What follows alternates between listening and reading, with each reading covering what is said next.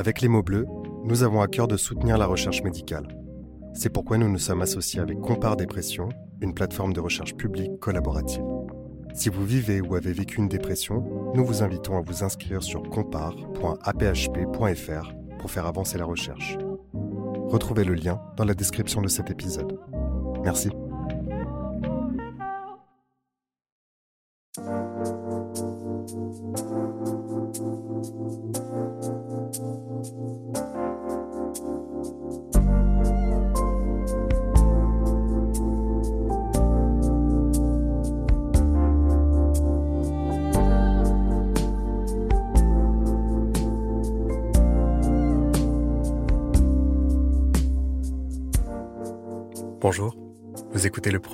Des mots bleus à l'occasion de la journée mondiale pour les troubles des conduites alimentaires. Vous ne connaissez pas encore ma voix, je suis Alex Rocher. Habituellement, je compose l'habillage sonore des épisodes de ce podcast. Aujourd'hui, Michael, votre hôte habituel, a choisi de passer de l'autre côté du micro pour nous livrer, à son tour, son témoignage personnel. À travers son récit, vous découvrirez également les motivations qui le poussent aujourd'hui à vous faire entendre des histoires, des histoires de vie, des histoires qui résonnent peut-être chez certains d'entre vous. Vous écoutez Les mots bleus, un podcast de Place des Sciences. Bonne écoute.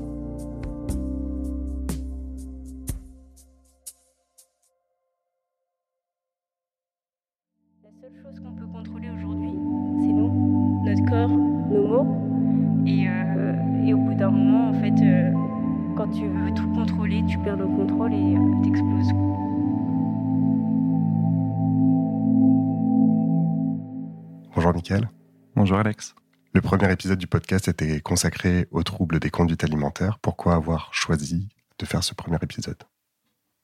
Alors j'ai choisi de- d'aborder ce sujet dans le premier épisode parce que c'est un sujet qui me touche euh, personnellement euh, et qui de ce fait me tient beaucoup à cœur. Comme pour euh, énormément de troubles psychiques, la société est empreinte d'énormément de, clichés sur ces troubles. Et c'est pour ça que j'ai voulu un peu aller dans ce sens pour battre en brèche ces clichés en interrogeant quelqu'un qui était vraiment concerné par, euh, par le sujet, qui était Coralie. Et Coralie nous a livré son témoignage personnel qui a pu éclairer euh, beaucoup de personnes qui nous ont écrit par la suite euh, pour nous dire qu'elles arrivaient enfin à mettre des mots sur euh, ce dont elles souffraient. Euh, et donc, euh, de manière plus personnelle, c'est un sujet qui, comme je l'ai dit, me, touche personnellement, puisque moi-même j'ai des troubles euh, des conduites alimentaires. J'avais vraiment envie en fait de, de commencer en fait ce, ce projet de sensibilisation à la santé mentale euh, sur ce sujet en fait dont on parle souvent en fait finalement parce qu'on on entend très fréquemment parler d'anorexie, de boulimie, euh, mais sans vraiment savoir de quoi il s'agit. Euh, donc voilà, c'est pour ça que c'était très important pour moi de, de voir un peu plus loin que, que les mots qu'on qu'on utilise fréquemment et voir ce qu'ils recoupent réellement. D'accord. Qu'est-ce que ça a provoqué chez toi, le témoignage de Coralie Alors le témoignage de Coralie euh, a beaucoup résonné en moi parce que je me suis reconnu dans pas mal de choses euh, qu'elle a dites. Euh, donc en fait la, première chose que ça a suscité chez moi c'est que je me suis senti moins seul. Et c'est là que j'ai compris en fait vraiment à quoi pouvait servir ce podcast. Je m'étais dit ça en fait en, en lançant le projet que justement ça allait sensibiliser les personnes aux troubles psychiques, à la santé mentale et que ceux qui sont concernés allaient peut-être se sentir moins seul et aborder une prise en charge ou euh, essayer de s'accepter. Et euh, très concrètement, en, en enregistrant ce premier épisode avec Coralie, euh, je me suis rendu compte que bah, sur moi-même, en fait, ça avait eu cet effet. Donc, avec les retours qu'on a eu ensuite, euh, visiblement, ça a eu pas mal euh, d'effets sur, sur d'autres personnes et, euh, j'en suis très fier. Et euh, donc, j'ai vraiment énormément de gratitude envers euh, Coralie de s'être livrée ainsi et d'avoir euh, permis à beaucoup de personnes d'ouvrir les yeux et de- d'aborder euh, euh, d'aborder de manière sereine un chemin vers, vers le mieux-être. Alors c'est vrai qu'aujourd'hui on parle peu des troubles des conduites alimentaires au masculin. Comment toi tu l'expliques? Alors c'est vrai que quand on parle d'anorexie, de boulimie, on a immédiatement l'image d'une femme extrêmement maigre ou d'une femme courbée au-dessus de ses toilettes en train de se faire vomir. Euh, Comme je l'ai dit, on a, énormément de, préjugés euh, sur ce que sont ces troubles. Euh, mais il y a quelque chose qui est, qui est objectif et qui est réel, c'est touchent touche 9 femmes pour un homme. donc vraiment les, troubles des conduites alimentaires sont plus fréquents, beaucoup plus fréquents chez les femmes que chez les hommes. mais ce qu'on remarque également, c'est que la prévalence de ces troubles n'est pas la même selon les pays. On trouve essentiellement ces, troubles des conduites alimentaires dans les pays occidentaux où la nourriture est disponible en abondance. c'est beaucoup moins le cas dans les pays plus pauvres et, plus défavorisés. Euh, et comme on peut l'expliquer, euh, c'est essentiellement par les canons de beauté. En fait, c'est des critères culturels et sociaux euh, qui favorisent en fait la minceur du corps des femmes dans les pays occidentaux avec des, des, campagnes de pub qui mettent toujours en avant des femmes très minces, voire maigres, des, mannequins toujours avec la peau sur les os, toujours plus maigres. Euh, donc c'est essentiellement cette image du corps de la femme mince qui est valorisée, euh, alors que le sujet du corps des hommes est souvent un non-sujet. En réalité, on parle très peu du corps des hommes. Euh, on parle énormément du, corps de la femme, des, canons de beauté, de l'esthétique de la femme, alors que c'est vrai que le, corps des hommes est, vraiment quelque chose dont on parle très peu. donc ça pourrait être un des éléments de réponse et d'autres éléments de réponse concerneraient peut-être également le, développement personnel des, jeunes hommes et des jeunes femmes qui, ne se fait pas forcément de, la même manière. Les relations sociales ne se construisent pas forcément de la même manière. Euh, il y a également des facteurs hormonaux qui peuvent jouer, euh, des facteurs génétiques également. Donc c'est quelque chose qui est très courant dans, dans les troubles psychiques et, dans, dans, beaucoup d'autres pathologies, cette euh, prévalence différente entre les sexes. mais c'est vrai que, que, pour les TCA, on parle essentiellement des, TCA au féminin et ce qui fait que il y a quand même 10% d'hommes en fait euh, parmi les, les, personnes qui souffrent de TCA et on a tendance à les passer sous silence et ça ne favorise pas forcément la, la reconnaissance et la prise en charge de, de, ces troubles. Donc je pense que c'est quelque chose de très important à, aborder aussi, euh, notamment à l'occasion de, de, cette journée mondiale. Plus on avance dans ce genre de troubles et plus rien euh, va compter autour de nous, À présent, si on se penche un peu plus sur ton cas personnel, ces troubles, comment ont-ils débuté et quand? Alors rétrospectivement, euh, la date que j'identifie maintenant, mais euh, dont j'avais pas forcément conscience avant, c'est un début à l'âge de 15 ans, quand j'étais au lycée. Euh, ma mère, à ce moment-là, a eu un, accident, elle a glissé sur un sol mouillé et elle s'est fracturée la colonne vertébrale. et à ce moment-là, en fait, j'ai commencé à avoir un rapport à, mon corps qui, s'est modifié. Euh, j'ai commencé à avoir un rapport à l'alimentation qui s'est modifié. Euh, je mangeais énormément le matin au petit déjeuner. En c'est vraiment venu du, jour au lendemain de, des souvenirs que j'ai. Euh, le midi, au lieu d'aller déjeuner à la cantine, j'allais en fait marcher. Bah, du coup, pendant les deux heures de pause, plutôt que d'aller manger. Et le soir, quand j'entrais à la maison, en général, bah, mes, parents ont toujours euh, cuisiné des, bonnes choses. Euh, et euh, du jour au lendemain, en fait, vraiment, à cet âge-là, j'ai commencé à me faire mes propres repas à côté parce que il n'y avait pas vraiment de, de, raison précise, mais j'ai ressenti ce besoin de, de manger autre chose que, que ce que ma famille mangeait. et ça, et voilà, ça, a commencé comme ça, en fait, vraiment par un peu une déstructuration du, rythme de, de, mes repas. Euh, avec vraiment quasiment des, accès d'hyperphagie vraiment le, matin, euh, un jeûne et une marche compensatoire à midi, et le soir, euh, vraiment des repas qui étaient différents de, ce que les autres personnes du foyer mangeaient. Et ça a commencé également à se manifester par des, une obsession par rapport à mon poids. j'ai commencé à me peser énormément, vraiment parfois plusieurs dizaines de fois par jour. Je me levais parfois la nuit euh, juste pour aller me peser en fait, pour voir si euh, bah, en une heure de, de sommeil, j'avais pas perdu 100 grammes par hasard. Donc c'était vraiment des, choses euh, qui étaient un peu, un peu absurdes en fait quand on, quand on y pense maintenant, mais qui en fait à l'époque s'inscrivaient en fait dans, mon rythme quotidien et, ça s'est fait en fait un peu, un peu naturellement comme ça, progressivement. mais c'est vrai qu'à ce moment-là, on parlait pas ni d'anorexie ni de boulimie dans, dans mon cas. C'est vraiment passé sous silence. Euh, pendant, euh, bah, pendant plusieurs années. Et justement, quelle a été l'évolution de ces troubles au fil des années? Alors pendant tout le lycée, en fait, ça, a continué euh, comme ça. Puis à 18 ans, j'ai déménagé à Paris pour mes études. Et il se trouve qu'au-delà des, des, TCA, j'ai une maladie neurologique pour laquelle j'ai fait des examens à Paris donc en 2008. et à l'occasion de ces examens qui étaient pluridisciplinaires avec plusieurs professionnels de santé, le terme d'anorexie a été finalement abordé pour la première fois. Euh, mais c'est vrai qu'à ce moment-là, j'y ai pas vraiment euh, fait attention. Et ça, c'est vraiment quelque chose dont je me suis rendu compte assez récemment en reparcourant en fait mes, euh, mes dossiers médicaux, mes, mes, examens médicaux, que j'ai revu en fait qu'à ce moment-là, ça avait déjà été abordé.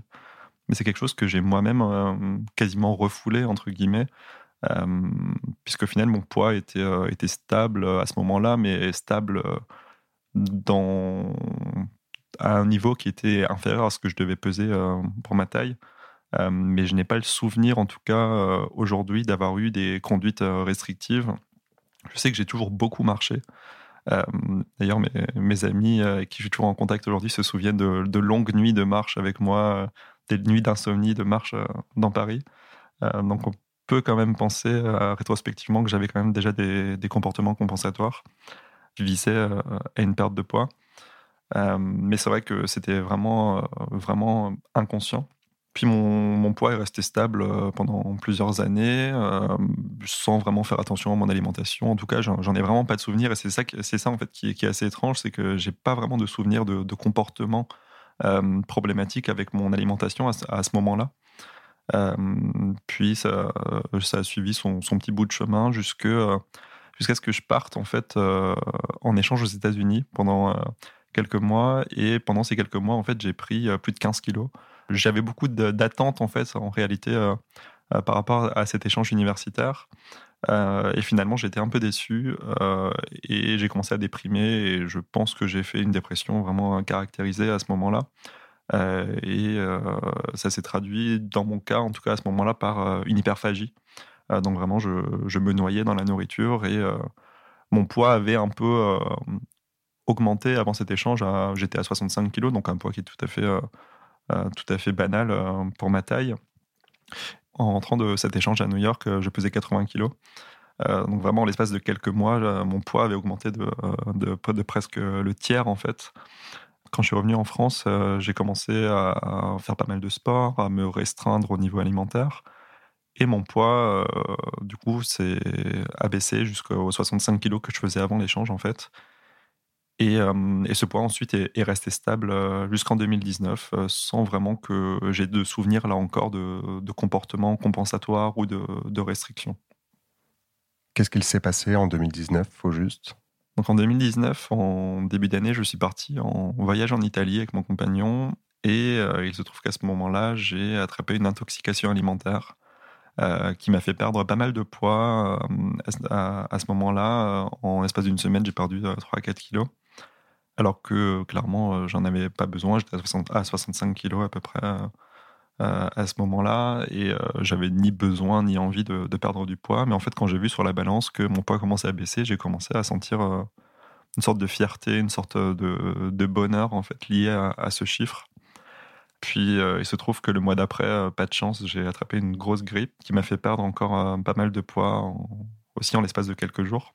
Et là encore, euh, comme le mois précédent, euh, de la fierté euh, et du bonheur en fait de, voir le chiffre baisser jour après jour. Et c'est là que le cercle vicieux en fait s'est réinstallé.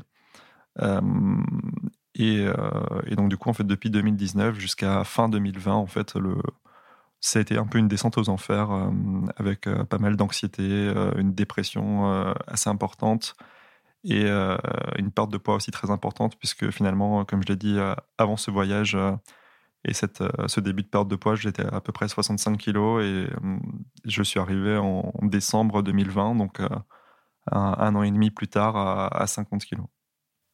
À quel moment tu as eu ce qu'on peut appeler un déclic? Alors, le, le déclic, très bizarrement, c'est. c'était pas du tout lié à ma maigreur, puisque c'est le, le, mot qui convient. Euh, enfin, c'est même plus de la maigreur, en fait, c'était de la, de la dénutrition. Il n'est pas venu, en fait, parce que je me voyais très maigre, parce que je voyais mes os dans, mon, dans le miroir, parce qu'au contraire, en fait, dans, dans, ce, dans ces troubles-là, en fait, comme l'a dit Coralie aussi dans le premier épisode, on ne se voit pas tel qu'on est, en fait. Elle, elle donnait l'exemple de la fois où elle est allée acheter des, sous-vêtements avec sa sœur et elle a demandé une taille en fait qui n'était pas du tout adaptée bah, à, ses mensurations. Et c'est là qu'elle a eu le déclic en fait, qu'elle s'est rendue compte que bah, la vision qu'elle avait d'elle-même était totalement faussée en fait. et donc moi en fait la prise de conscience, elle s'est pas faite comme ça, elle s'est faite un peu de manière paradoxale par le fait que quand je suis rentré de, chez mes parents après Noël en décembre 2020, j'ai commencé à faire énormément de crises de boulimie. donc ça a commencé par ce qu'on appelle du mâcher recracher. Donc c'est vraiment prendre les aliments dans sa bouche, les mâcher, puis au lieu de les avaler, en fait on va les recracher dans la poubelle ou dans les toilettes. ça a commencé comme ça. puis ensuite, ça a été des, crises de plus en plus fréquentes, donc de boulimie, mais compensées par énormément de, marches. Euh, ça pouvait aller jusqu'à 30, 40, 50 km par jour. Euh, donc, euh, j'en suis arrivé à un certain moment à faire 3 à 4 crises de boulimie par jour, qu'on a estimé d'ailleurs à environ 10 000 calories la crise. Donc, j'avais des, journées où clairement j'ai absorbé 40 000 calories, donc en, l'espace de quelques heures. Donc, c'est quand même assez problématique, parce que 40 000 calories, c'est l'équivalent de quasiment 3 semaines de nourriture pour une personne qui, pour une personne de corpulence euh, normale. Et c'est comme ça que la prise de conscience s'est faite à cause de ces crises de boulimie, parce qu'en fait, ce qui me posait problème, c'était pas du tout euh, d'être euh, en situation de, dénutrition au départ, c'était que je prenais du poids en fait à cause des crises, que je n'arrivais plus à compenser suffisamment avec la marche. Donc en fait, la, prise de conscience, c'était ça, c'était le fait que je commençais à prendre du poids. Et donc mon problème en fait que j'identifiais, c'était pas du tout de l'anorexie, c'était de la boulimie en fait. Euh, alors que mon problème original, c'était vraiment euh, de me restreindre euh, au maximum, de, manger vraiment toujours à rythme très, très, très régulier. J'avais énormément d'obsessions alimentaires. je pensais à la nourriture en permanence. Je rêvais de nourriture. C'était, il y avait pas mal de, symptômes vraiment qui étaient caractéristiques de, de l'anorexie. Et en fait, la prise de conscience, elle s'est faite plus sur le versant boulimie. Et ça, ça a duré. enfin, ces crises de boulimie très fréquentes et très intenses, elles ont duré quelques mois. Euh, jusqu'au mois de février euh, de cette année, de, 2021, où j'ai commencé à me faire vomir, ce que je n'avais jamais fait auparavant. Euh, et donc, je faisais des crises en fait que, que je vomissais ensuite. je l'ai fait plusieurs jours de suite. mais j'en ai parlé à un ami. En fait, j'ai eu ce, déclic, ce réflexe en fait d'en parler à un ami qui lui-même en fait avait déjà eu de ce genre de, de comportement compensatoire, ce genre de crise de boulimie suivie de vomissement. Euh, et lui m'a incité euh, fortement à les consulter. Et j'ai eu euh, la bonne idée de, l'écouter. et donc je suis allé un soir après une énorme crise aux urgences. Et donc c'était très très très difficile, puisqu'en plus il y avait le, couvre-feu à, ce moment-là. Donc il y a déjà l'angoisse en fait de se faire attraper par la police en allant, en allant chez le médecin. Mais en plus j'étais très très mal parce que j'avais énormément mangé. J'avais le ventre qui était vraiment extrêmement gonflé, qui extrêmement endolori. Donc ça a été même compliqué juste de, m'habiller pour y aller, de mettre mes chaussures, de me pencher en avant sans euh, avoir euh, tous, les, tous les aliments qui remontent. Parce que euh, là, clairement, j'avais plus envie de me faire vomir. En fait, j'avais vraiment envie d'être prise en charge parce que je, je savais absolument plus quoi faire. J'avais énormément d'idées noires à ce, moment-là parce que j'avais l'impression d'être pris dans un cercle, un cercle vicieux infernal qui se finirait jamais. vraiment d'autodestruction, en fait. C'est clairement ça, c'est la volonté de, de détruire son corps euh, qu'on n'accepte pas. Et donc j'ai donc eu cette bonne idée euh, sur ce conseil de, mon ami d'aller euh, d'aller consulter. Et c'est là que j'ai commencé à, aborder une prise en charge et à avoir vraiment conscience du fait que j'avais clairement un problème avec, avec l'alimentation, avec mon corps et, et, tout ce qui tournait autour. Donc là, à ce niveau-là, la prise en charge était devenue pour moi vraiment nécessaire. Et c'est là que j'ai commencé un peu le, le chemin, euh, pareil, en fait, vers, vers le mieux-être. Quand on l'accepte, déjà, il y a un premier pas vers, euh, vers la guérison.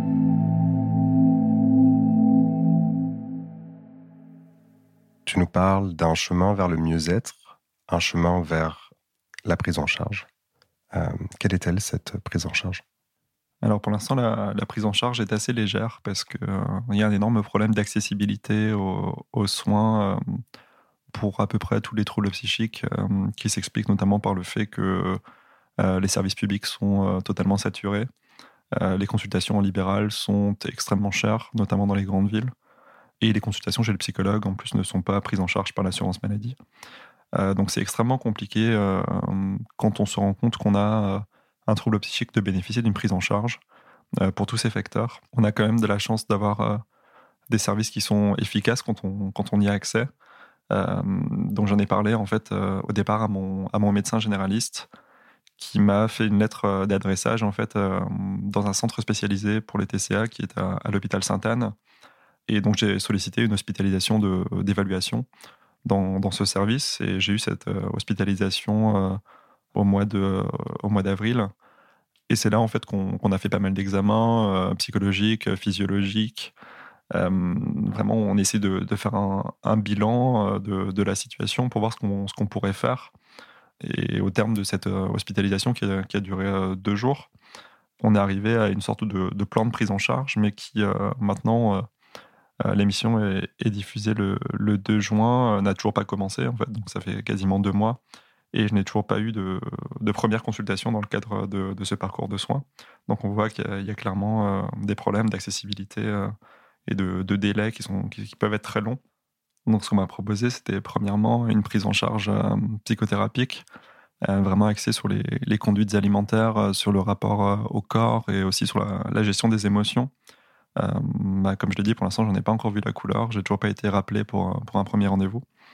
La deuxième partie de, de la prise en charge, ce sera ce qu'on appelle une hospitalisation de sevrage boulimique une hospitalisation qui dure entre deux et trois semaines, euh, qui se fait euh, euh, bah, du coup en, milieu fermé à l'hôpital pour éviter justement les, les sorties pour, pour aller acheter de, de, quoi faire une crise et éviter les sorties de marche compulsive pour éliminer ce qu'on a mangé.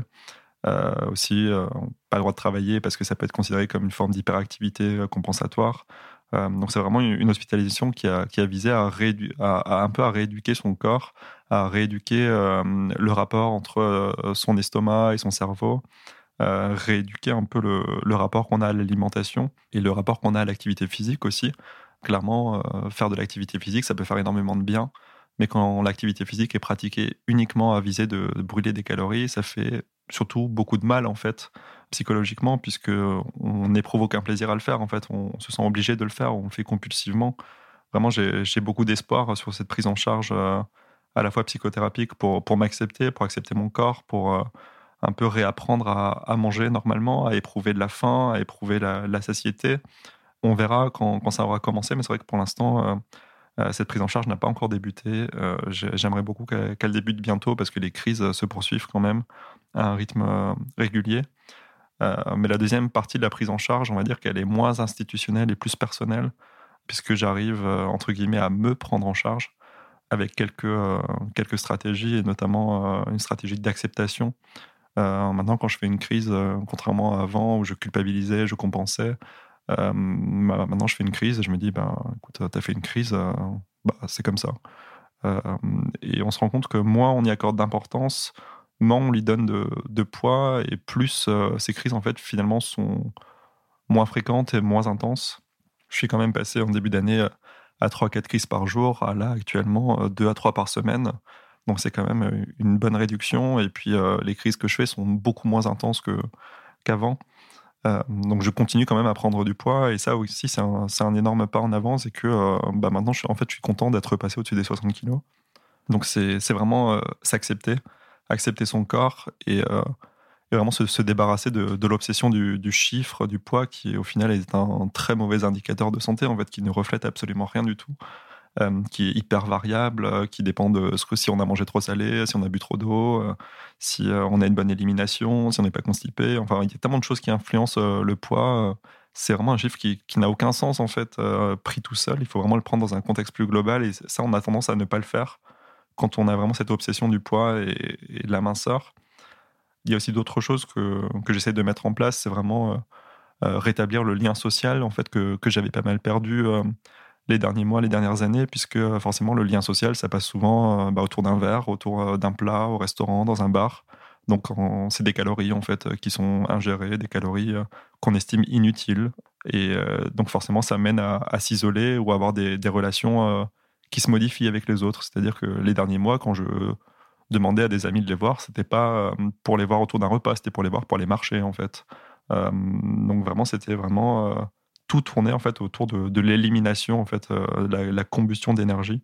donc vraiment rétablir ce, lien social de manière normale. Donc vraiment retourner boire des verres avec des amis. En plus, les, terrasses sont rouvertes, les, les, restaurants également. Donc vraiment essayer de, revoir mes, amis dans, ce cadre-là. Et ça fait beaucoup de bien aussi, puisque ça permet, euh, bah, ça permet la, troisième partie en fait, de, ma prise en charge plus personnelle, qui est d'en parler autour de soi, puisque euh, c'est un point très compliqué pour l'entourage, puisque souvent ils remarquent qu'il y a quelque chose qui ne va pas, qu'il y a une modification de comportement, euh, que le corps en fait devient de, de plus en plus mince, de plus en plus maigre. mais c'est vrai que les proches ne savent pas forcément comment réagir, ils ne savent pas quoi dire. Euh, et là, le fait de, m'accepter, d'accepter la situation, d'en parler autour de moi, ça, ça ouvre aussi un peu les, les yeux de, l'entourage et ils arrivent enfin à mettre des mots sur ce qu'ils observaient mais sans savoir comment réagir.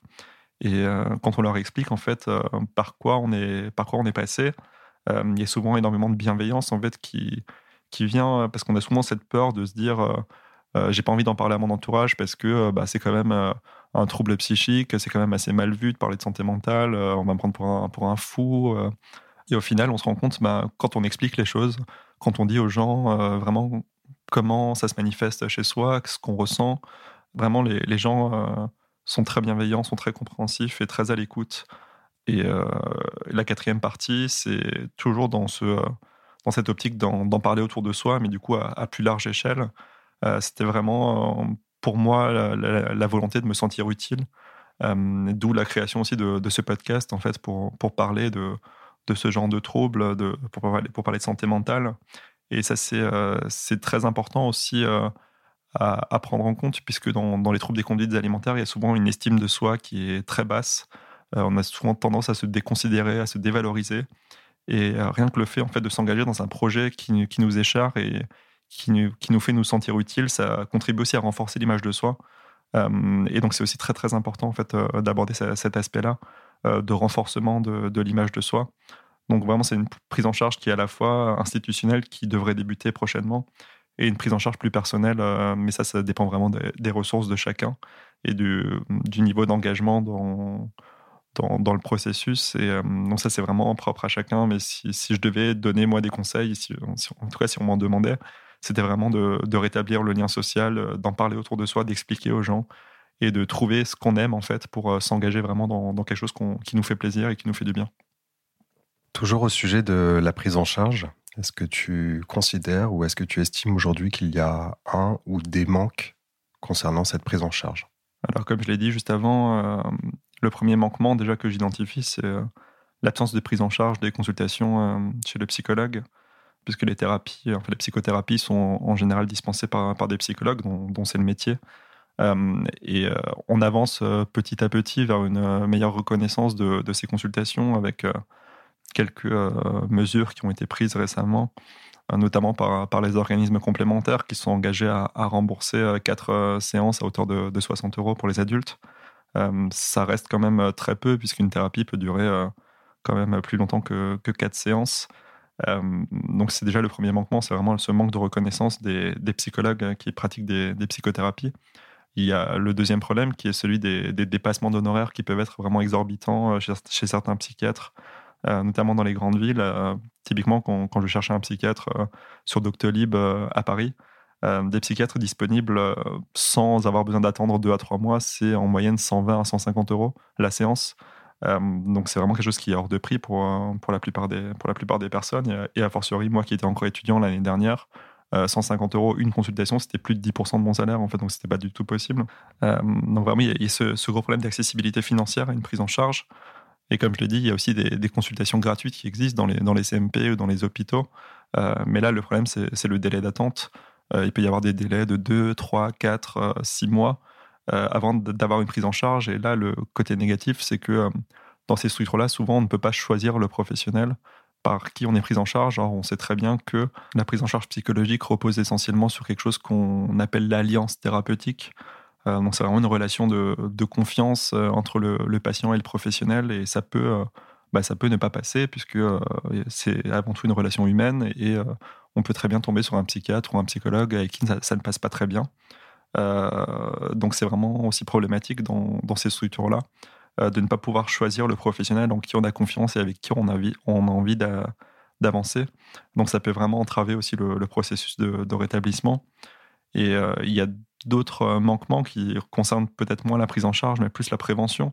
On parle très peu finalement de la réalité de, des troubles des conduites alimentaires. On a souvent une image d'épinal qui est très faussée.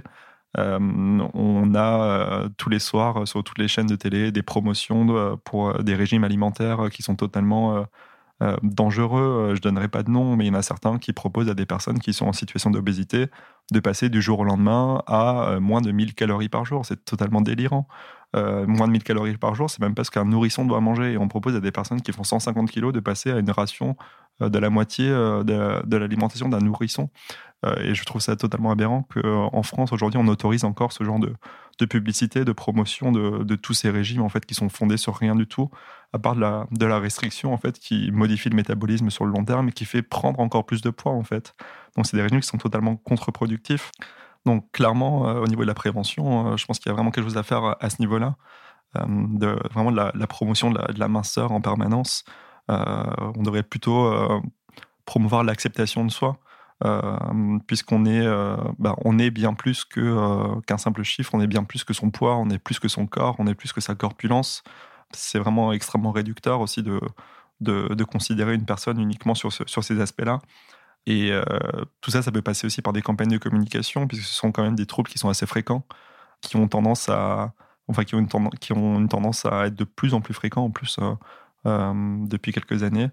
Euh, c'est pour ça que les initiatives comme euh, celle qui a lieu aujourd'hui, la, Journée mondiale des troubles des conduites alimentaires, est quelque chose de très important puisque ça contribue aussi à la prévention. En fait, euh, la sensibilisation du public a une grosse part à faire pour la prévention et notamment pour contribuer au repérage précoce, puisqu'on sait que la plupart des troubles, quand ils sont pris tôt, ont beaucoup plus de chances d'aller vers le rétablissement de manière rapide, efficace et durable. donc vraiment, il y, a pas mal de choses qui, sont à améliorer. Et j'espère que ce sont des choses vers, lesquelles on ira euh, très prochainement, puisque euh, ça évitera quand même euh, pas mal de souffrances pour les personnes concernées et pour, pour leur entourage. Moi, dans ce podcast, il y a une question que j'apprécie tout particulièrement, qui est la suivante. Comment tu te décrirais en, un mot? Hmm, Si je devais me décrire en un mot, je dirais peut-être un mot qui est un peu à la mode depuis l'année dernière, c'est résilient résilient parce que euh, les épreuves que j'ai traversées m'ont quand même causé beaucoup de souffrances, ont causé des souffrances autour de moi, des inquiétudes, euh, ce qui en plus en retour me renvoyait une image assez négative de moi-même. Euh, et malgré en fait tous les affects négatifs que j'ai pu ressentir les dernières années, les, idées noires, la dépression, la, peu cette volonté plus ou moins consciente de, de, de, me détruire finalement en, avec ces comportements alimentaires qui étaient, euh, qui étaient aberrants. Euh, j'ai quand même réussi à, aller chercher au, plus profond de moi-même en fait les, ressources pour aller de l'avant, euh, pour essayer de sortir la tête de l'eau. je considère pour l'instant y être parvenu. Je sais que la, route est, encore longue, euh, avant le, rétablissement total, s'il est possible. Ce que, je crois euh, et ce, que j'espère en tout cas. Euh, vraiment résilient, parce que je, pense que je suis passé par des choses qui n'étaient pas toutes roses et j'ai réussi aujourd'hui à, en faire une force et à, construire quelque chose avec ça. Et dans cette quête de résilience, est-ce que tu aurais un message d'espoir à communiquer à nos auditeurs, à ceux qui nous écoutent et qui probablement vivent euh, des troubles similaires? Si j'avais un message à faire passer, c'est vraiment de, rappeler à tout le monde que rien n'est irréversible. Des situations peuvent nous arriver, mais on peut toujours euh, s'en sortir. Ça peut être très difficile en allant puiser au fond de soi les ressources dont on dispose, euh, en sollicitant son entourage dans la mesure du possible, en allant voir des professionnels dont c'est le métier, euh, on peut vraiment arriver à, un déclic, à, une étincelle finalement, puisque euh, cette flamme en fait qui, nous maintient en vie, elle peut, elle peut s'estomper, elle peut perdre un peu en, chaleur et en, lumière, mais c'est un peu une image que je reprends de, ce que disait Coralie, c'est que, comme elle disait, dans, les troubles du comportement alimentaire, il y a vraiment cette, cette flamme qui s'éteint, il n'y a plus rien qui rayonne en soi. Et, le message d'espoir, ce serait de dire, ben, la plupart du temps, en fait, pour raviver un feu, raviver une flamme, il, suffit d'une étincelle. Et, cette étincelle, j'espère qu'elle arrivera très prochainement pour tous ceux qui nous écoutent et qui sont concernés par cette situation. Donc, ne, perdez pas espoir et sachez que vous n'êtes pas seul. Michael, on arrive à la fin de ce premier hors-série euh, des mots bleus. Je pense que nos auditeurs euh, seront d'accord pour se joindre à moi et te souhaiter euh, un bon rétablissement, premièrement, mais aussi beaucoup de succès dans ce projet de podcast. et je tenais plus personnellement à te remercier de m'inviter à participer à ce si beau projet qui, je pense, nous fait beaucoup de bien à tous. Merci d'avoir participé, Michael, et à très bientôt. Merci Alex.